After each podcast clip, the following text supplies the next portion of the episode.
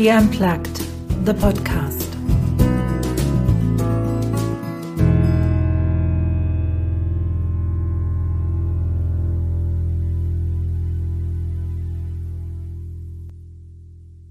Ich grüße euch zu einer außergewöhnlichen Folge von meinem Podcast She Unplugged. Normalerweise hole ich mir einen Gast rein, die oder der dann von der eigenen Lebensgeschichte erzählt. Naja, und heute sitzt mein Gast mal neben mir, trotz Corona und allem, weil wir wohnen im selben Haushalt. Darf ich vorstellen, meine Tochter Alina. Hi. Sie hat vorher gefragt, ob sie einfach auch dumm tun darf oder sich ich benehmen gefragt, muss. ob ich, ich selbst sein darf oder ob ich wie ein Erwachsener reden soll. Also, ihr seht, es wird ein interessantes Gespräch. Warum habe ich heute Alina in den Podcast eingeladen? Das hat einen sehr persönlichen Grund.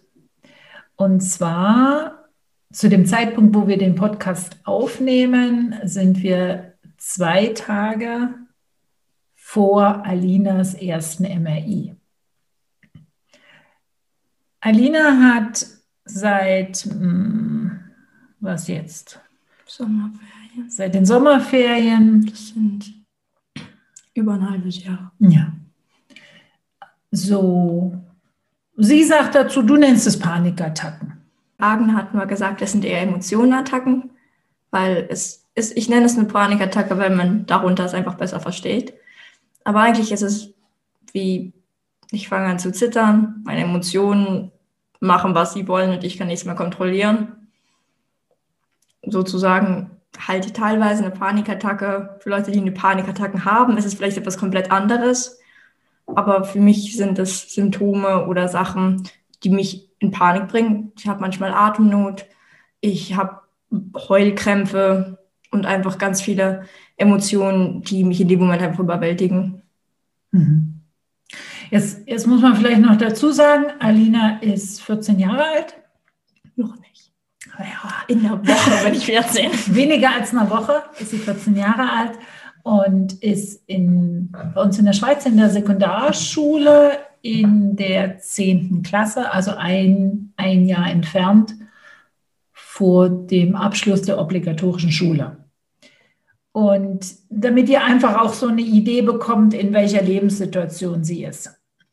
Und die Panikattacken, nennen wir sie einfach mal so, oder emotionale Attacken, haben vor den Sommerferien angefangen, Mitte Sommerferien. mitten der Sommerferien. Also Niederlager. Genau, im, im, im, im Lager, wo wir das als Eltern auch gar nicht mitgekriegt haben und eigentlich nicht wussten, was es ist.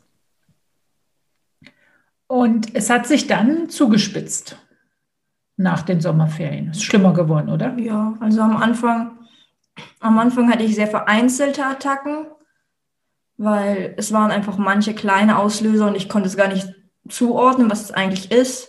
Wo einfach irgendeine kleine Sache, die mich nervös gemacht hat, mir Angst gemacht hat, mich traurig gemacht hat oder mich wütend gemacht hat, einfach mich in diesen zitternden Zustand gebracht hat, wo ich nichts mehr kontrollieren konnte.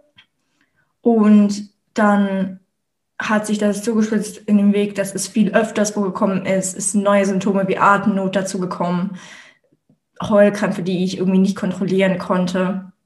Und es ist wirklich zu der Sache gekommen, dass Schulanfang ich es täglich hatte, manchmal mehrmals. Und es wie ein, wirklich eine Einstellung war, jeden Morgen aufzustehen und zu wissen, okay, wie oft muss ich mich jetzt wieder da durchkämpfen? Wie, wie viele Menschen muss ich dadurch aus dem Weg gehen? Wie viele Leute werden mich noch sensibler machen? Und das war auch in den Sommerferien so, als ich mit Freunden Sachen unternommen habe. Das war für mich auch immer ein großer Schritt, ihnen das zu erklären, warum ich jetzt so einen Auslöser hatte. Na, du hast am Anfang gar keinem irgendwas erklären wollen. Ja, Ähm, am Anfang war es ein ganz, ganz großer Schritt für dich, überhaupt darüber zu sprechen. Und wenn man halt so eine Mama hat wie mich, das ist halt dumm gelaufen, die dann ihren Saft dazu gibt, so nach dem Dreh. Ich glaube, das ist eine ganz schlechte Idee, das, das wegsperren zu wollen und nicht zu zeigen. Ähm, hast du aber trotzdem lange, lange, lange gebraucht, um überhaupt mal sogar deinen besten Freundinnen ehrlich zu sagen, was ist. für mich war es einfach auch, ich habe mich, ich habe mich nicht dafür geschämt. Es war eher, ich bin so wie meine Mama. Ja, in manchen Wegen. Sie hatte auch diese Sache, dass man denkt, man muss sich komplett abschotten. Man hat, soll diese starke Frau sein. Und ich bin zwar viel jünger als sie und habe viel weniger Lebenserfahrungen, aber ich habe trotzdem sehr schnell irgendwie dieses Bild probiert aufzubauen von mir selbst, dass ich nicht weine von meinen Freunden, dass ich keine Verletzlichkeit zeige, halt nicht dieses verlässliche Mädchen bin, sondern halt einfach stark, ich weine nicht, ich habe einfach nur Spaß mit meinen Freunden und zeige so eine Seite von mir nicht. Und meine Mama hat auch irgendwann den Schritt machen müssen, diese, diese wie Maske abzulegen sozusagen und diese halt verletzliche Seite auch zu zeigen. Weil ich meine, es ist sehr gut, auch stark zu sein. Das ist nichts Falsches dran. Aber man, jeder Mensch hat die verletzliche und die starke Seite. Und ich glaube, man sollte beide Seiten sagen. Habe ich so toll von meiner Mutter gelernt. Alles, was ich hier sage, ist zitiert von ihr. Also. Also, äh, ja, und ich sage auch ganz ehrlich, dass ich noch lange nicht da angekommen bin, wo vielleicht andere schon sind. Ähm, ich habe auch meine schlechten Tage und wenn nicht unbedingt nötig, die Außenwelt muss es nicht sehen. Also ich bin sehr, sehr selektiv darin, wer mich verletzlich oder im Englischen würde man sagen, vulnerable sehen darf. Bin ich sehr, sehr selektiv und ich glaube, das ist auch okay. Was ich aber gelernt habe, ist, dass ich mich zum Beispiel im Rahmen der Familie so zeige, wie es in dem Moment ist. Ist aber auch nicht unbedingt ein freiwilliger Schritt von mir gewesen, sondern einfach meine Krankheitsgeschichte hat mir Situationen ganz graziös in den Weg geschmissen, wo ich gar nicht mehr anders konnte. Also es gibt Situationen, die würde ich außerhalb der Familie auch nie jemandem erzählen, weil für die, ich würde nicht sagen, schäme ich mich, das nicht, weil ich mich nicht dafür schäme, aber die sind so persönlich, die sind so tief emotional in mir eingegraben. Aber glaubt mir einfach, wenn ich sage, eure noch minderjährigen Kinder sollten euch so nicht sehen. Und meine haben mich so gesehen und hatten keine Wahl und ich hatte keine Wahl. Und ich habe mich auch nicht mehr dagegen wehren können. Und einfach aus dieser Situation heraus, das, das war jetzt einfach das so. So war es. Wir mussten alle damit umgehen. Habe ich langsam aber sicher gelernt, auch um Hilfe zu bitten, anderen Leuten zu erzählen, wie es mir ehrlich geht. Wenn mich heute jemand fragt, wie geht's dir, dann drücke ich grundsätzlich erstmal die Pause-Taste, weil ich schon lange nicht mehr dieses alles okay, sage, so wie heute beim Zahnarzt, die Situation. Sie hat Alina gefragt, wie geht's dir? Was sagt Alina? Super! Und Aber ich habe einen sehr sarkastischen Unterton hingelegt. Ja, den muss man hören. Also es ist einfach wichtig, dass, dass ihr so die, die, die Umstände versteht. So, also Situation war, deine Attacken, und so nennen wir sie einfach mal, haben zum Teil mehrmals täglich stattgefunden. Und aus meiner Sicht, Mama Sicht, man könnte mir vielleicht vorwerfen, dass ich nicht verantwortungsbewusst war, weil ich nie geglaubt habe, dass das irgendein organisches äh, Leiden ist. Und das, obwohl ich meine Geschichte habe, die ich habe, habe ich das nie in das Organische reingelegt, sondern habe immer gedacht, ja, da ist die Alina und jetzt ist der schulische Druck da. Da ist der Druck, sie möchte die Schule in einer bestimmten Art und Weise abschließen. Sie vergleicht sich sehr, sehr gerne mit ihrer älteren Schwester. Mache ich gerne, ich mache es einfach. Das war sarkastisch. ich mache es gerne. Aber sie macht es eigentlich immer. Sie hat ein sehr ambitiöses berufliches Ziel und ich habe es von Anfang an unter einer psychischen man könnte sagen, psychische Belastungsstörung. So habe ich es eingeordnet und habe deshalb auch rein medizinisch, organisch nichts abgeklärt.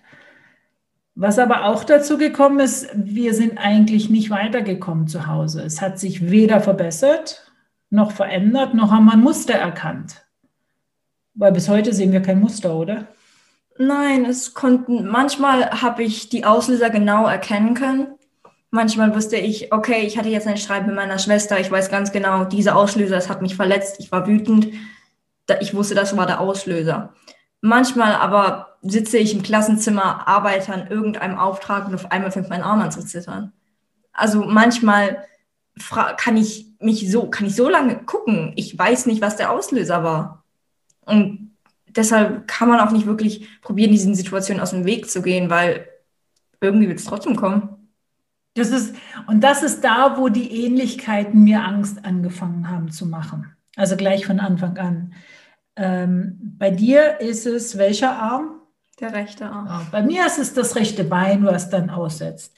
Alina sieht kein Muster, ich sehe kein Muster.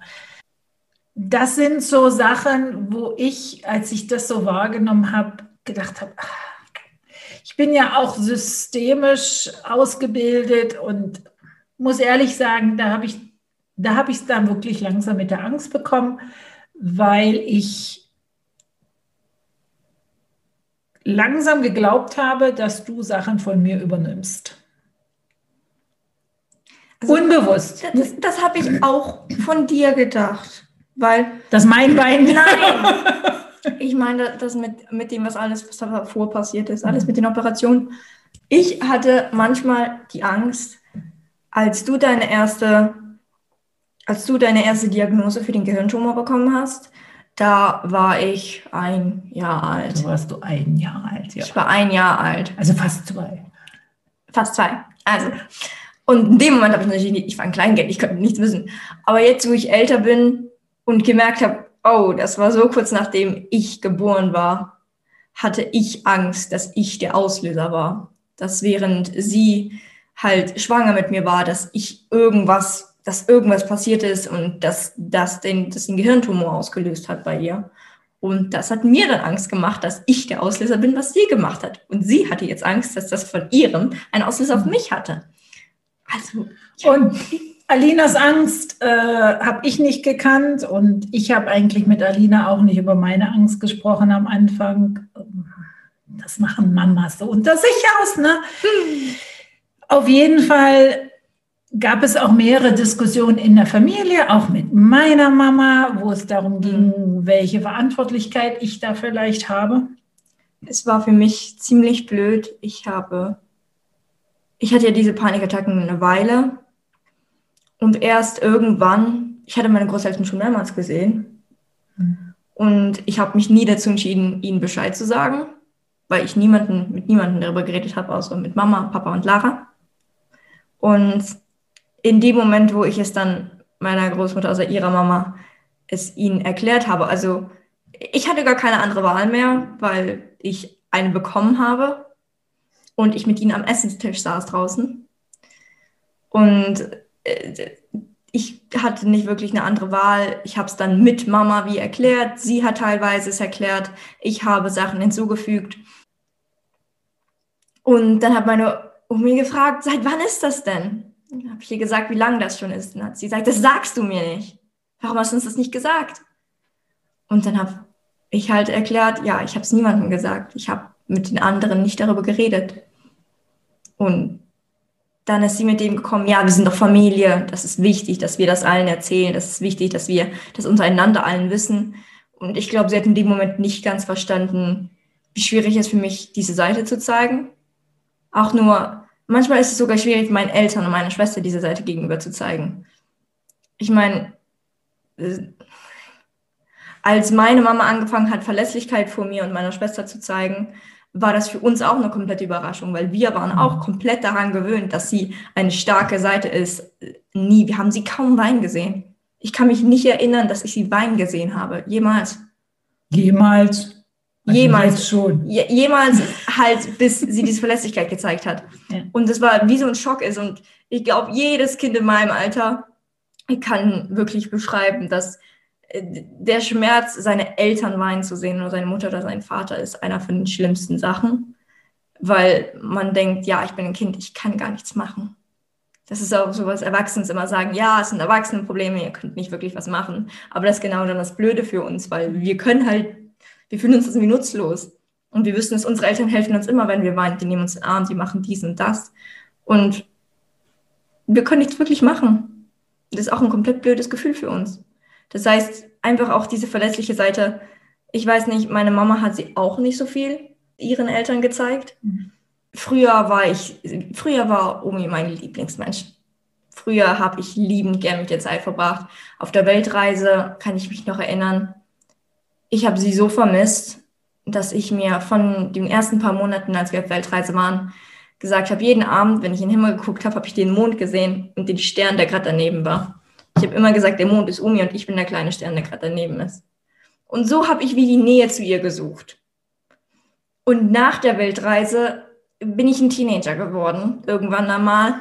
Und dann habe ich angefangen, ich hatte immer meine eigene Meinung und habe die eigentlich auch geäußert. Aber ich bin irgendwie stärker an dieser Meinung immer hängen geblieben und habe mich nicht wirklich. Manche Leute würden auch sagen, stur. Ja, sehr stur. Aber lass uns, lass uns mal zurückkommen zu, zu unserem Thema. Weil das ist nochmal dann ein anderes Gespräch. Das zu meinem Leben. Das stimmt, das stimmt. Was ich realisiert habe, also ich war dann zum Teil wirklich an einem Punkt, wo ich bin auch nicht mehr an Alina rangekommen. Ähm, es ist, glaube ich, nicht einfach, mich als Mama zu haben, weil ich so ein Portfolio an verrückten Ideen. Du bist eine tolle Mama. ja, ja, aber zum Tisch bringe. Und natürlich Teenager in erster Linie erstmal Nein sagen. Das ist so die, die Go-To-Reaktion. Und ich auch nicht mehr wusste, was wir machen konnten. Also wir haben schon verschiedene Sachen ausprobiert. Wir hatten wir sind zu einer Kinesiologin gegangen. Wir haben, wir sind, wir sind auf jeden, wir haben verschiedene Sachen ausprobiert. Verbessert hat es sich dadurch nicht. Und was ich gebraucht habe, war ein Tritt in meinen Allerwertesten von außen. Also außerhalb auch der Familie, außerhalb der, der, der normalen Kreise. Ich habe mir Hilfe gesucht bei bei einem Therapeuten, weil du nämlich gesagt hast, ich gehe zu keinem und erzähle dem meine Geschichte. Das war deine Aussage. Also, was macht denn Anja? Naja, wenn du nicht gehst, dann gehe ich. Und ich habe, ich kenne jemanden, ich habe mir dort Hilfe gesucht und einer der ersten Sätze im Gespräch war, Anja, was habt ihr denn schon alles probiert? Und dann bin ich so die alternativen medizinischen Sachen durchgegangen und er, okay, und was habt ihr jetzt medizinisch probiert? Und dann habe ich gesagt, okay, eigentlich glaube ich ja nichts, dass es was Organisches ist. Und er, das ist ja schön und gut, aber und mit dem Tritt in meinen Allerwertesten im Anschluss an die Therapiesitzung habe ich wirklich den Telefonhörer in die Hand genommen und daraus sind unsere zwei Termine entstanden. Der eine bei ähm, zu einer neurologischen ähm, Abklärung, da waren wir schon in, in, in, bei der Ärztin, wo es also um verschiedene Sachen geht, ob das jetzt dann Epilepsie ist oder ob das was anderes ist. Ne? Neurologisch hat sie die Alina durchgecheckt und hat gesagt, es ist alles okay. Nichtsdestotrotz gibt es ein MRI. So, und das kommt jetzt am Donnerstag. Also wir nehmen das jetzt zwei Tage vorher auf. Und ich habe ganz bewusst das Thema nicht angesprochen. Ich habe gedacht, wenn was ist, wird sie kommen. Und das kam dann am Sonntagabend. Mhm. Was ist da passiert? Samstagabend. Samstagabend. Ähm, ich weiß nicht, ob es durch die Panikattacken ist oder ob es komplett anders ist, aber ich schlafe seit mehreren Monaten sehr schlecht.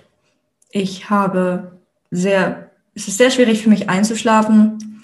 Während Schlafen habe ich sehr unangenehme Albträume. Albträume, die wirklich mit mir verbunden sind. Das sind keine, meistens sind es keine Albträume, die für mich keinen Sinn ergeben. Es sind Albträume von meinen Ängsten, Sachen, die mir Angst machen. Da sehe ich meine Familie sterben, da sehe ich wie ich Leute verliere, sehe Leute, die mich hintergehen, Freunde, die keinen Bock mehr auf mich haben. Halt einfach Ängste, die immer im Alltag eigentlich komplett normal sind, aber die halt sich in meinen Träumen jede Nacht wieder gezeigt haben.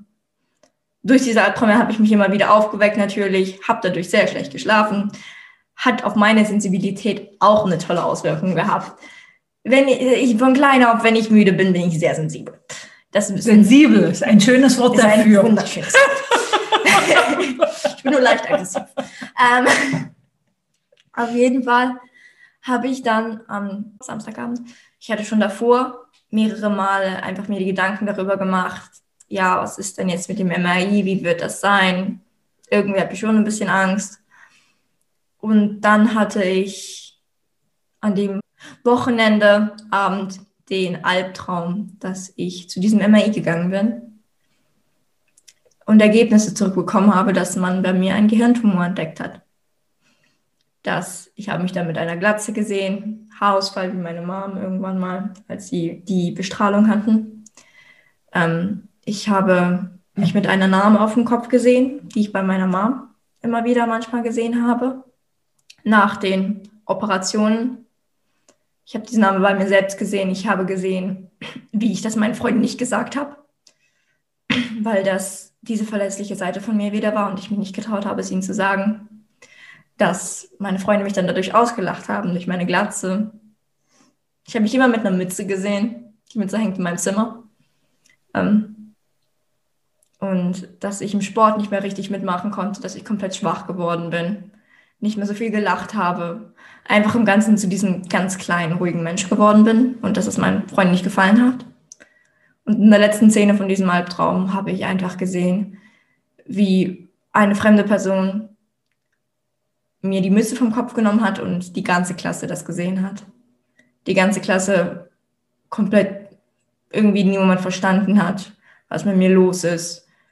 Diese Narbe, also eigentlich diese Vulnerability, Vulnerability das Wort Verletzlichkeit von mir gesehen hat und was für ein Gefühl in mir ausgelöst hat. Und dann bin ich aufgewacht. Und dann, ich habe probiert, mir abzugewöhnen, zu meinen Eltern runter ins Bett zu gehen, wenn ich Albträume habe. Aber in dem Moment habe ich gedacht, ja, ich gehe jetzt trotzdem als Mama, das kann ja nicht schaden. Und habe dann wirklich halt bei ihr geweint. Ich habe ihr gesagt, was mit mir passiert ist. Und es hat für mich wirklich eine ganze Weile gebraucht, bis ich mich wieder beruhigt habe. Ich habe meiner Mama ganz viele Fragen gestellt, wie das MRI denn verläuft. Ich hatte eigentlich ein komplett anderes Bild von einem MRI. Ich dachte eigentlich, man sitzt in so einem Stuhl und kriegt so Dinge auf den Kopf und dann wird das gescannt. Ja, und dann habe ich erfahren, dass es eigentlich diese Tube ist, wo man reingelegt wird mit so einem hässlichen Kleid. Hemd. Nachthemd. Nachthemd. Ich will das Ding nicht tragen. Auf jeden Fall. Ähm, ja, und im Ganzen hat es einfach, diese Ängste von dem Gehirntumor kommen natürlich davon, dass ich es bei meiner Mama gesehen habe. Die ganzen Sachen, die ich widerspiegelt gesehen habe bei meinem Kopf, die Haare, die Narbe, das sind alles Sachen, was ich bei meiner Mama gesehen habe. Und das war, das war wirklich, meine Mama hat mir mehrmals gesagt, sie denkt nicht, dass ich den Tumor habe. Sie weiß, das ist es nicht. Das kann es nicht sein. Und bei mir hat trotzdem diese Angst nicht losgelassen, weil ich dachte eigentlich, ja, bei dir war es ja auch nur ein MRI und dann hat sich dein Leben verändert. Ich glaube, und das ist das, was mir dann auch, ähm, also wenn man so schön sagt, der Schlag in die Magenkuhle, das war das Gespräch, weil im Endeffekt das, was du beschrieben hast, ist ja alles, was ich erlebt habe. Mhm ich bin ja mit so einer Ignoranz und Arroganz in mein erstes MRI gegangen. Ähm, ich bin alleine gefahren zum Spital und bin aus dem MRI rausgekommen und weiß noch, der Techniker ist, ist hinterher, also die haben mir aus, passiert nie, ist mir auch nie wieder passiert. Die haben mir nach dem MRI gesagt, äh, dass ich also einen Tumor habe und jetzt doch gleich zum Neurologen gehen müsste. Und normalerweise, wenn du ein MRI hast, dürfen die das nicht sagen. Und er ist nach, dem, nach der Untersuchung rausgekommen auf den Gang und hat zu mir noch sowas gesagt im Sinne von, es täte ihm ja leid, dass ich jetzt einen Tumor habe. Und ich weiß, mit einer so inneren, ich war völlig abgeschottet. Ich war innerlich, glaube ich, tot. Ich habe nichts gespürt. Habe ich gesagt, wieso es ihm leid täte? Ist doch bloß ein Tumor. Und der Neurologe, zu dem ich dann nämlich gegangen bin, der hat dem, dem, dem Ding noch ein Sahnehäubchen aufgesetzt der hat nämlich auf das MRI geguckt und hat gesagt, na Gott sei Dank ist es nur ein Tumor. Ich dachte schon, sie hätten MS. Und ich so, na, danke auch. Und damit war die Sache für mich erledigt. Und deine Beschreibung aber von, von ja, also Haarausfall, was ich hatte nach der Bestrahlung, auch die Beschreibung Glatze, Mütze abziehen, habe ich erlebt. Ich habe ein Tuch getragen zur Arbeit. Und es gab Kollegen, die haben nicht böse gemeint, aber die haben mich gefragt, ob ich konvertiert bin, also religiös mhm. konvertiert bin zum Islam. Und mir fiel dazu auch gar kein kluger Spruch ein, außer dass ich dann also nach der Mittagspause der Meinung war, ihr könnt mich jetzt alle mal ganz gerne haben und habe das Tuch abgesetzt und bin so zur Arbeit gegangen. Das ist typisch Mama. Das ist typisch Mama. Weil ich wusste nichts damit anzufangen. Ich konnte, aber ich habe gedacht, okay, dann jetzt ist Ruhe. Auf jeden Fall, das kenne ich. Also ich kenne diese Situation. Ich weiß auch, dass die eine oder die andere Entscheidung, die ich getroffen habe, im Sinne von Transparenz und Narben zeigen und ehrlich sein, vielleicht zu viel war. Du hast mich nie im Spital gesehen. Das war das Einzige, was ich von der ersten bis zur fünften OP durchgezogen habe.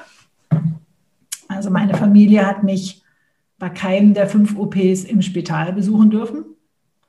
Ähm, so. war noch klein. Also ich kann mich an keinen, irgendwie, ich glaube, die vier oder drei ersten Operationen, da war ich noch zu klein, um zu verstehen, was eigentlich los war, wo sie war. Ich dachte einfach, Mama ist weg. Für ein paar Tage, dann ist sie wieder da und sie ist wieder glücklich. Also ist alles gut.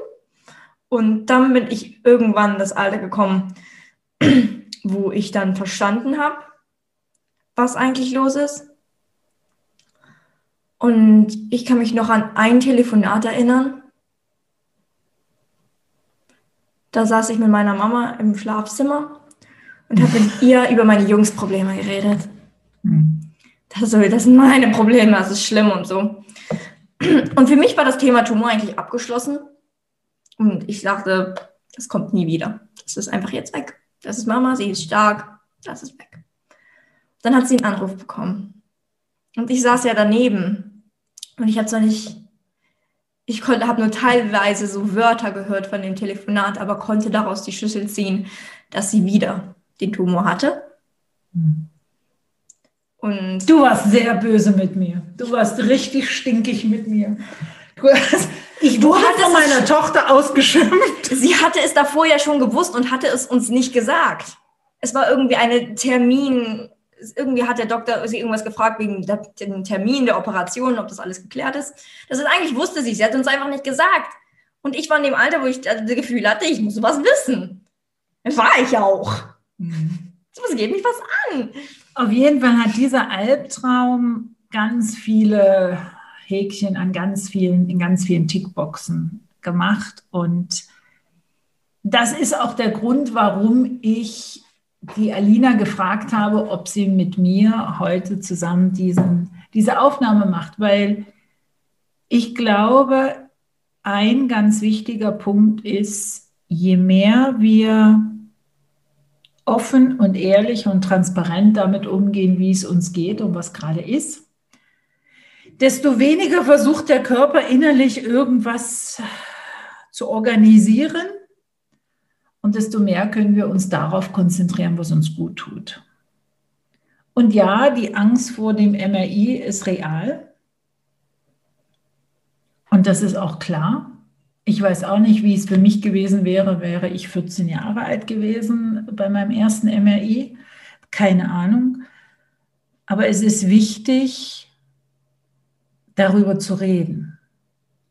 Und es ist wichtig, auch über Sachen zu reden, die, die wir vielleicht in Anführungszeichen nur träumen, die wir uns nur vorstellen. Angst im Grunde genommen ist immer etwas, was wir in der Zukunft reinprojizieren. Es ist nur die Vorstellung von dem, was vielleicht sein könnte. Das ist Angst. Das ist auch, ich habe vor Jahren Panikattacken gehabt, so im Zuge meiner ganzen Geschichte. Das war immer nur die Panik vor etwas, was mal passieren könnte. Was wäre dann? Aber das ist das, was ich gelernt habe. Die Achtsamkeit, dann in dem Moment zu sein und zu sagen, okay, ist jetzt in diesem Moment, nur in diesem Moment, ist da etwas, was es zu lösen gibt. Und mir nicht schon wieder vorstelle, was nächste Woche ist oder morgen ist, finde ich, engt das Problem ein bisschen ein und macht es überschaubarer. Weil das, was du in dem Traum erlebt hast, ist der Riesenelefant. Ist Worst Case, aufgeblasen, 13 Jahre von mir, mal runter äh, auf fünf Minuten Traum. Und das ist zu viel, das ist ganz klar, dass da jeder Körper irgendwo sagt, ich steige aus. Welche Fragen hast du denn zum Donnerstag noch? Also Fragen habe ich keine mehr, weil mhm. sie hat mir eigentlich alle Fragen beantwortet, die ich beantwortet haben wollte. Ich wollte wissen, wie ich mich bewegen kann, wie, wie, wie es sich anfühlt, ob es irgendeinen Schmerz hat. Genau vorstellen kann ich es mir immer noch nicht. Das heißt, meine Mom kann mir so oft sagen, wie sie will, man liegt dort, man ist ganz ruhig, man kann sein eigenes Szenario haben es passiert nichts, man darf sich einfach nicht richtig bewegen und sozusagen. Wie es sich dann für mich anfühlt in dem Moment, wird vielleicht komplett anders sein, als was es für sie ist. Weil wir sind auch verschiedene Menschen. Und wir wissen auch bestimmte Sachen noch nicht. Wir wissen nicht, ob ich mit rein darf. Wir wissen nicht, ob ich zumindest hinter dem Spiegel stehen darf und mit dir reden darf übers Mikro. Das wissen wir alles nicht. Auch jetzt, wir haben ja immer noch Corona. Wir wissen nicht, wie da die Corona-Maßnahmen im Spital sind. Ähm, äh, das wissen wir alles nicht. Also eine gewisse Ungewissheit ist völlig, ist völlig klar, ist da. Weil es gibt ja, wenn man dort drinnen liegt, das hat sie mir erklärt, hat so ein Fenster, so ein Spiegelchen, da kann man da rausgucken. Dann stehen dann die vom, vom Arzt und so. Und dann sehe ich da fremde Leute, aber eine Sache, die ich mir vorstellen kann, was ich machen werde, wenn meine Mom jetzt nicht dort steht, dann ist es, dann gucke ich mir die Menschen an. Und dann probiere ich, mir wie eine Geschichte dazu zu ihnen zu erklären. Ich habe gerade erst, wir hatten Berufswahlwoche und dort ist eigentlich beginnen Schnupperlehren und so weiter. Und ich möchte Schauspielerei machen später. Ich habe dann auf online über einen Masterclass-Kurs ähm, Kurse von Samuel L. Jackson gemacht. Und dort hat er seine persönlichen Erlebnisse halt erklärt, wie er, wie er Charakter am besten annimmt. Und er hat erklärt, wie man, wenn man eine Rolle annehmen möchte, dann kann man nicht einfach nur die Sachen aus dem Skript nehmen. Dann muss man sich eine ganze Geschichte zu dieser Person machen. Man braucht eine ganze Person. Durch den Skript hat man, okay, er ist vielleicht schüchtern, er redet nicht so gern, seine Eltern sind tot. Dann musst du aber eine ganze Geschichte dazu haben. Warum sind seine Eltern tot? Was für ein Kindheitstrauma hatte er? Hat er hatte er Geschwister noch dazu? Hatte er irgendwelche Freunde, die ihm durch diese Zeit geholfen haben? Und dann würde ich, wenn ich dort drin liege, einfach mir probieren, über diese Leute, die ich dort einfach nur sehe, nur vom Aussehen her. Ich weiß nichts über diese Person. Sie ist Arzt oder Krankenschwester und ich sehe, wie sie aussehen. Oder ich lasse mir einfach Erinnerungen, die mir gefallen, durch den Kopf laufen. Und wenn dann neben Mama dort steht, dann kann ich sie sehen. Und ich weiß nicht, ob das für andere Kinder so ist, wenn ich Mama angucke, dann werde ich gleich ruhig. Ruhig. So rote Haare. Ja, ich schläfere die Leute ein. Nein! das ist einfach. Ein kleines Kind aus habe ich sie halt immer dieses Gesicht gesehen. Wenn, wenn, wenn ein Baby heult, dann liegt das da und dann guckt das die Mama an. Und bis es sich beruhigt. Und ich habe immer nur dieses eine Gesicht gesehen. Rote Haare zwar nicht immer, aber öfters. Das heißt, immer wenn ich das Gesicht sehe, weiß ich, okay, jetzt geht's mir gut, ich bin jetzt ruhig, ich habe, ich habe die Menschen, die ich brauche, um mich herum. Und dadurch, dass ich auch weiß, dass das Team, das dort arbeitet und einfach auch ein MAI, es kann mir gar nichts passieren, es ist nur ein MAI. Es ist einfach nur der Blick in den Kopf rein. Eben. Das, Das heißt, ist alles. Vor dem MAI habe ich nicht Angst. Ich weiß, ich habe Angst, bevor das unangenehm ist, aber ich habe eher Angst vor den Resultaten. Und das ist das, was ich, was ich vorhin auch gesagt habe. Die Angst ist immer etwas, was in der Zukunft ist. Und ich habe gelernt in den 13 Jahren, ich habe keine Angst mehr, was kommt. Weil das macht mir mein Leben heute kaputt. Wenn ich ein Ergebnis bekomme, dann gehe ich mit dem Ergebnis um. Das habe ich in, den ersten, in der ersten Hälfte von meiner eigenen Geschichte nicht gekannt und nicht gewusst. Ich habe ganz oft Was ist, wenn gespielt und das bringt nichts. Das nimmt mir meine Energie. Das heißt, wir gehen jetzt ins MRI. Wir schauen uns an, wie der Dickkopf da drinnen aussieht. Und was dann auch immer kommt als Ergebnis, damit gehen wir als Familie um. Das weiß ich. Also, wenn ihr wissen wollt, wie es weitergeht, müsst ihr uns schreiben. Dann nehmen wir einen zweiten Teil auf. Tschüss. You heard a production by Anja Förster. Copyright Anja Förster. Music by audionautics.com.